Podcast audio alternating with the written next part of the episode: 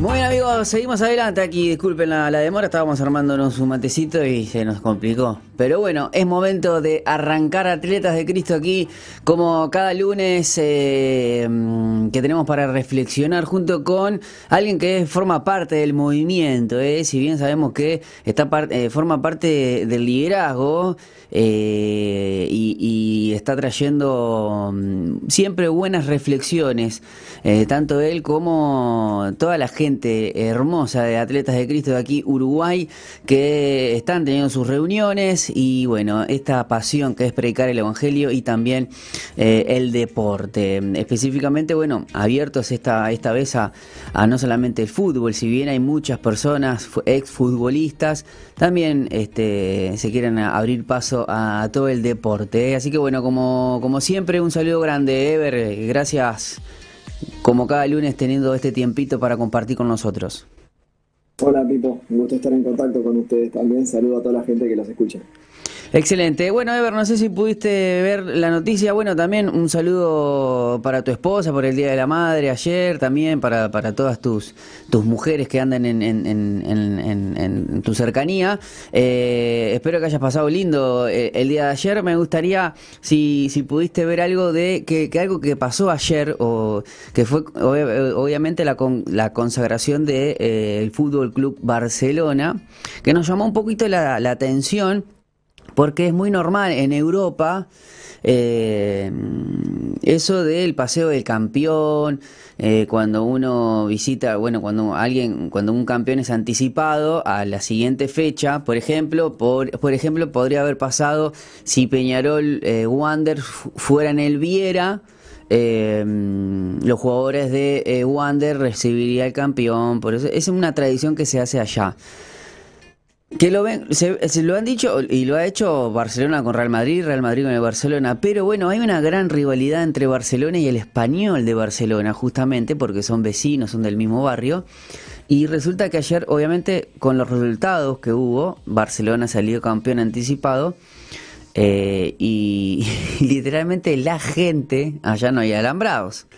Eh, mientras ellos estaban este, celebrando, haciendo esto que es muy normal de, de, eh, en el círculo eh, de, la, de, la mitad de la cancha. Eh, bueno, la gente, la gente del español, no jugadores o algo, sino la gente misma, los espectadores, entraron a la cancha a correrlo, literalmente. No sé si pudiste ver este algo, Ever. Mira, no, no llegué a ver esa parte, estaba mirando justo el video del compacto, porque no había visto el partido. Y cuando no, no llegué a esa parte porque tenía que estar contigo ahora en la, entrevista. Pero de todas maneras, yo no conozco mucho el, fútbol español, estuve poco allá, pero sí un poquito lo de las rivalidades. Y seguramente eh, les toca el orgullo eh, que su clásico rival le festeje en su campo y con su gente. Entonces, a ver, eh, nosotros a veces ponemos como ejemplo Europa, pero no son ejemplo en todo tampoco, ¿no? Eh, a veces eh, los ponemos muy allá arriba como que Europa es todo perfecto y no, la verdad que no. Mirá que yo soy uno de los que valoro mucho temas en Europa que se manejan mejor que acá, que Sudamérica. Pero este, hay mucha rivalidad, hay mucha gente con envidia, hay mucha gente que trata mal a otros y algo vos debes saber también porque es algo que, que se conoce. Y, el tema de la rivalidad pasa en todos lados. Yo no, la verdad que no, no sabía el tema que había llegado a este punto, pero tampoco me asombra tanto sabiendo cómo es la gente cuando le tocan el orgullo, ¿verdad? Y, cuando está, está, tan apasionado con los colores y, viven por, por sus equipos que, no me extraña tanto lo que pasó. Bueno, y, vos ves este como algo que, se esté...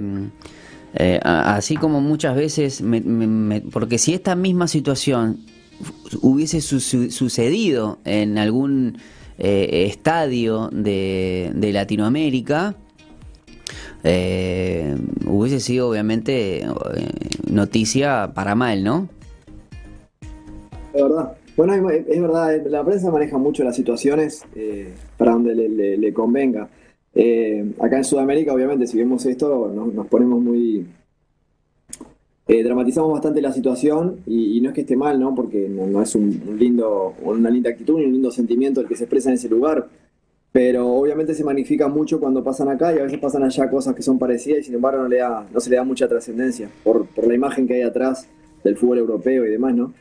Pero, a ver, son eh, sentimientos humanos y, ninguno de nosotros está, exento de, que le pasen estas cosas, más cuando uno es tan apasionado por, por el fútbol, por el deporte y por tus colores, ¿no? Y, acá en Uruguay ustedes saben cómo somos nosotros, si, si, Argentina viene acá y nos da la vuelta en la cara o cosas así, ¿no? O sea que no, no me extraña tanto, obviamente que nos demuestra que no hay tanta diferencia entre lo que es eh, España y lo que es eh, Sudamérica, porque de hecho nosotros venimos de ahí, de España y de Italia, ellos son tan apasionados por todo, no solamente por el fútbol, eh, y hasta en algunos aspectos más que, nosotros. Si fuera en Suecia o en Finlandia sí me asombraría más, pero creo que siendo España e Italia, que es donde venimos la mayoría de nosotros, creo que es bastante normal que suceda.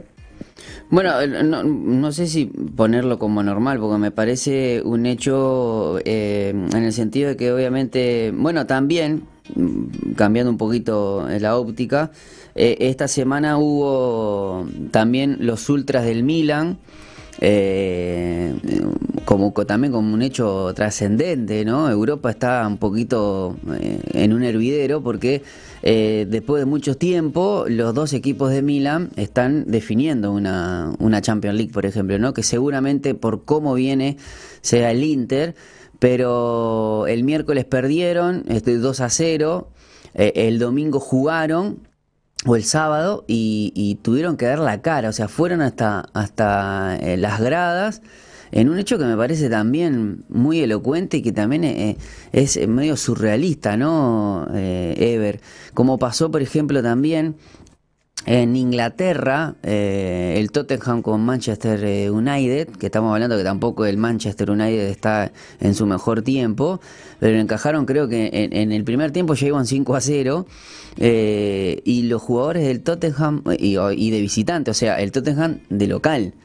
los jugadores optaron por a los que asistieron devolverle la plata de la entrada este por el paupérrimo espectáculo, ¿no? De comerse cinco goles que se viste que, a ver, en, Italia sí me tocó estar un poco más y yo viví lo que es la rivalidad entre Juventus y, Torino, ¿no?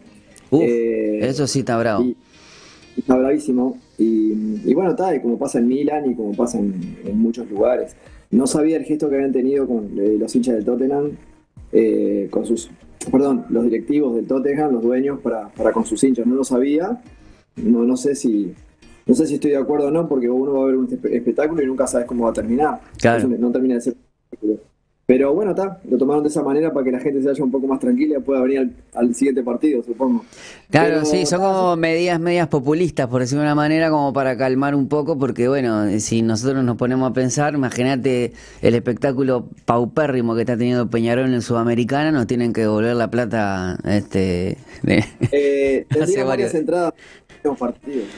Sí, sí, sí, es increíble. ¿Qué reflexión tenés con el hecho de, mm, bueno, de, Peñarol, campeón de la apertura, que después de mucho tiempo también, de cuatro o cinco años, donde siempre eh, era un equipo chico, tuvo Rentistas, Plaza, Liverpool, eh, y, ahora volvió a ser un equipo grande, con quizás una como que fue de, de más a menos Peñarol, pero ¿qué reflexión podés hacer?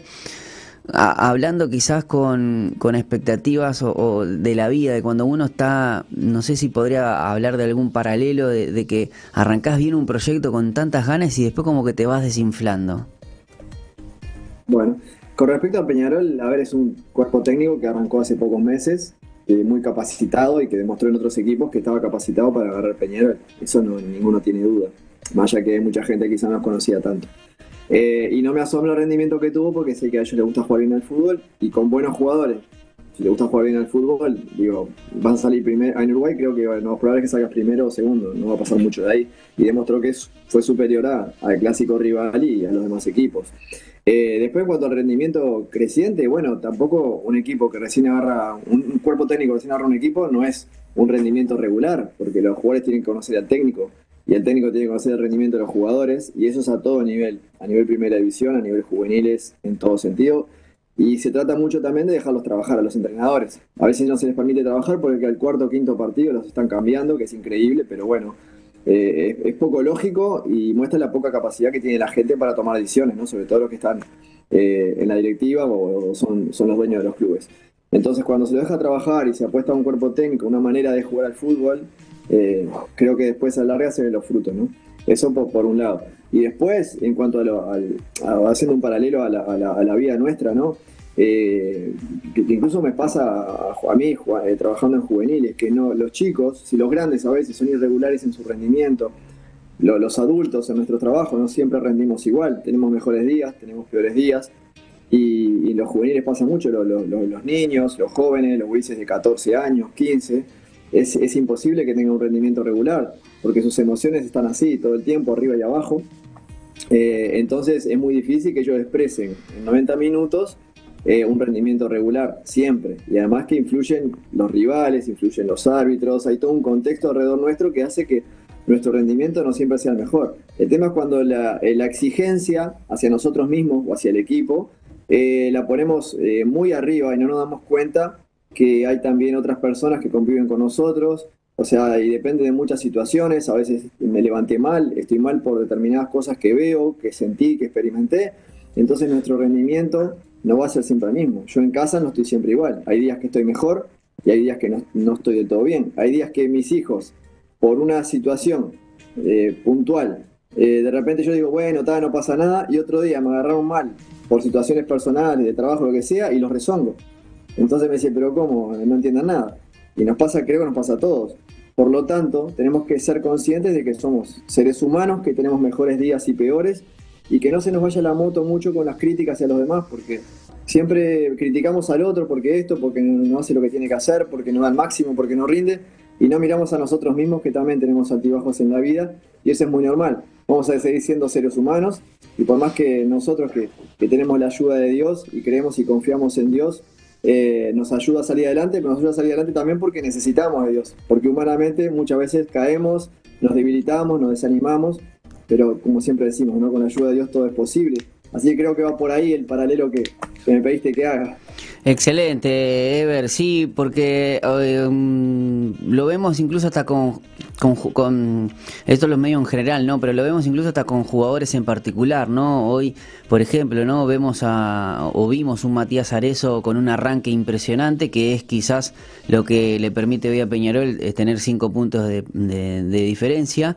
Y después eh, viendo de la vereda del frente, un, Colo Romero, o no, Colo Ramírez, que arrancó el año lesionado, mal, sin minutos, y, y, cuando se recuperó, hay que, qué importante tener eh, la mentalidad correcta, ¿no? Porque hoy terminó siendo uno de los goleadores. Bueno, viste que el jugador de fútbol cuando llega a primera y cuando, no solamente cuando llega, sino cuando se mantiene en primera es porque tiene una capacidad mental y de sobrellevar situaciones difíciles superior al resto. Por algo siempre decimos que hay una pirámide, ¿no? Y en esa pirámide los que llegan, van cayendo los macaquitos para el costado y los que llegan son pocos. Y cuando los que llegan a la elite son menos. Entonces, si están ahí es porque tuvieron la capacidad y, y la mentalidad para superar obstáculos. Eso está claro, porque si no se hubiesen caído antes.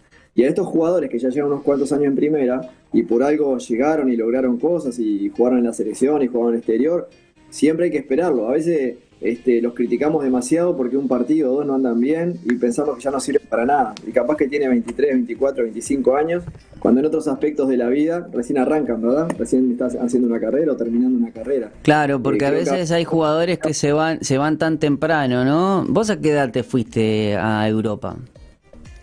No, yo me fui a los 23, no era tan joven, pero sí era bastante Está bien, eh, pero igual, Ever, Ever, son 23 años, irte a Europa solo, eh, después obviamente no sé si fuiste con, quizás en ese momento todavía no tenías a tu esposa o novia, eh, pero te fuiste solo, o sea, son 23 años, imagínate, y si vos decís, bueno, no fuiste, no fue tan joven, hay pibes que se van a lo. Yo, mm, uno se recuerda, uno ve ahora a Polenta creyendo que tiene 25 años de, profesionalismo y porque se fue a los 16, 17 se fue a Génova.